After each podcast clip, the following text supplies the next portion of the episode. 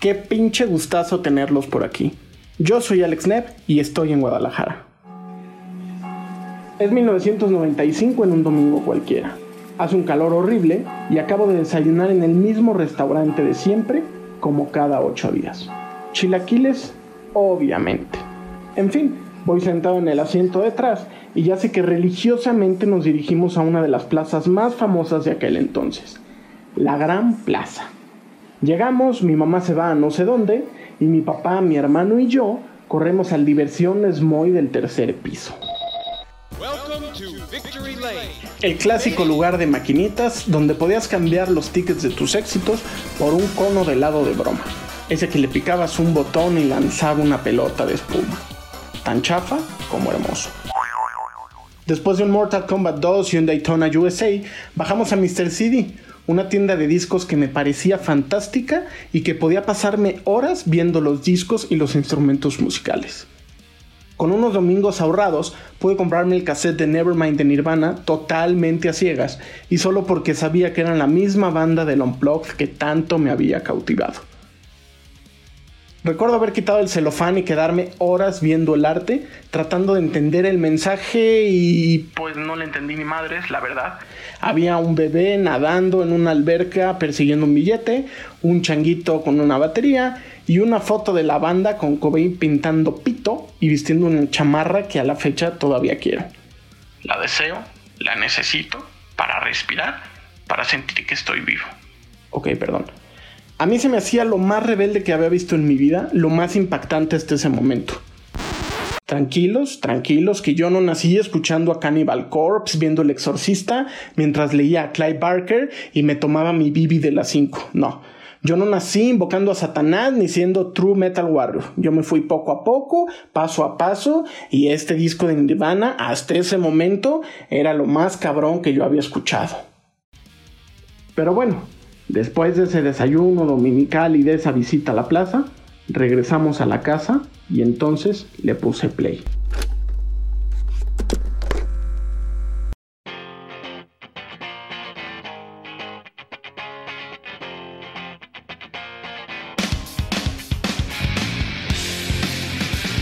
Chinga tu madre. Ningún disco me había tratado con tan poco respeto sin intros, sin ruiditos, sin una baladita para abrir, sin ser condescendientes con nadie. A los primeros 10 segundos me atrapó y no me soltó nunca. Ahí supe que esta música era lo mío y lo supe en ese periodo de tiempo tan cortito. A Cobain le llevó mucho más. Cuenta la leyenda que cuando tuvo el máster en sus manos, terminado por fin, se despertó y fue a desayunar a casa de su mamá y le dijo, mira, aquí está el nuevo disco de mi banda. Así, casual, tranquilo, sin saber que sería el disco que cambiaría la industria musical por completo en aquel entonces. De un chingadazo y sin avisar, Nirvana era la muerte y ese disco su voz.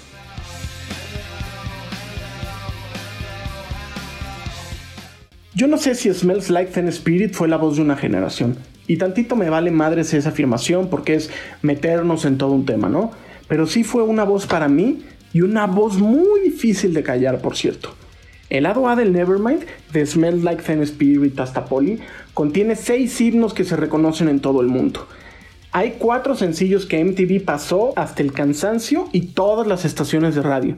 Digamos que esa es la parte que todos conocen, que todos ubican, que hoy suenan en Universal Stereo.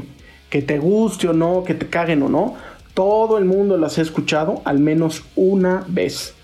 Pero para mí, el verdadero valor de ese disco, lo notable, lo musicalmente más rico, está en el lado B.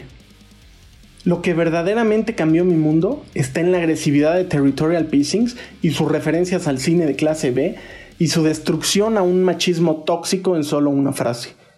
Nunca conocí a un hombre sabio y si lo hice, es una mujer en la experimentación musical de Drain en esas hermosas pausas en el minuto 1 con 40, donde el bajo y la batería se empiezan a pelear, mientras Cobain jugaba con patitos de hule y ratones squeezy en el micrófono, para reventar en un grito que sigue llenándome los oídos a los 2 minutos con 28, incluso al día de hoy.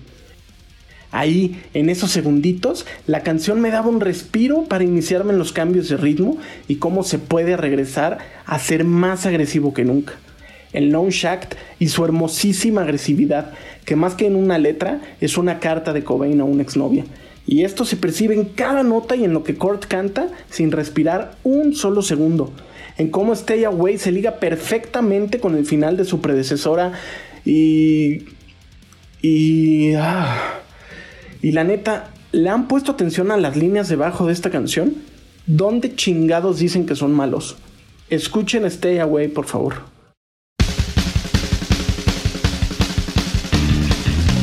También está en el grito de Cobain de God is Gay y en ese rompimiento hermosísimo del minuto 2 con ese bajo.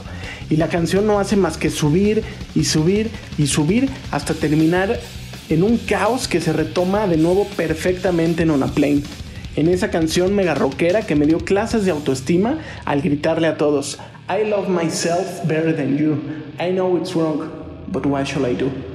En esas armonías vocales de Cobain y Dave Grohl, en una total influencia de The Beatles, tan perfectas, tan precisas, tan poperas, tan atinadas para iniciar de manera sutil en la parte más baja y azul, para entrar a la canción más baja del Nevermind, en Something in the Way, y la historia preciosa de que después de tres intentos en el estudio de grabarla con toda la banda y fracasar, Butch Vig le dijo a Kurt que se sentara con la guitarra al lado de él y la tocara lo más íntimo que pudiera.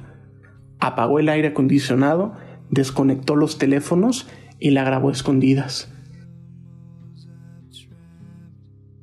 Ahí, en esa sinceridad que no se logra fácilmente, en ese vacío que se siente en cada nota, en el gis que los micrófonos inmortalizaron con un Cobain arrastrando la voz y cantando Something in the Way.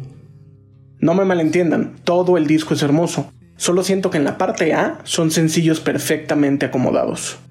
Pero en el lado B es un disco hecho y derecho, es un disco completo, donde todo tiene una coherencia, donde lo menos conocido es lo más sincero y donde están las canciones que yo repetí hasta aprendérmelas de memoria.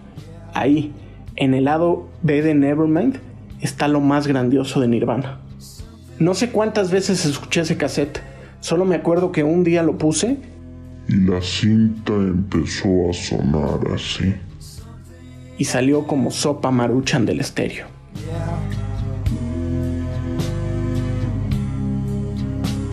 Lo que sí es que desde la primera vez que lo puse hasta ahorita que estoy hablando de él, siempre he dicho que el Nevermind de Nirvana es un pinche discazo.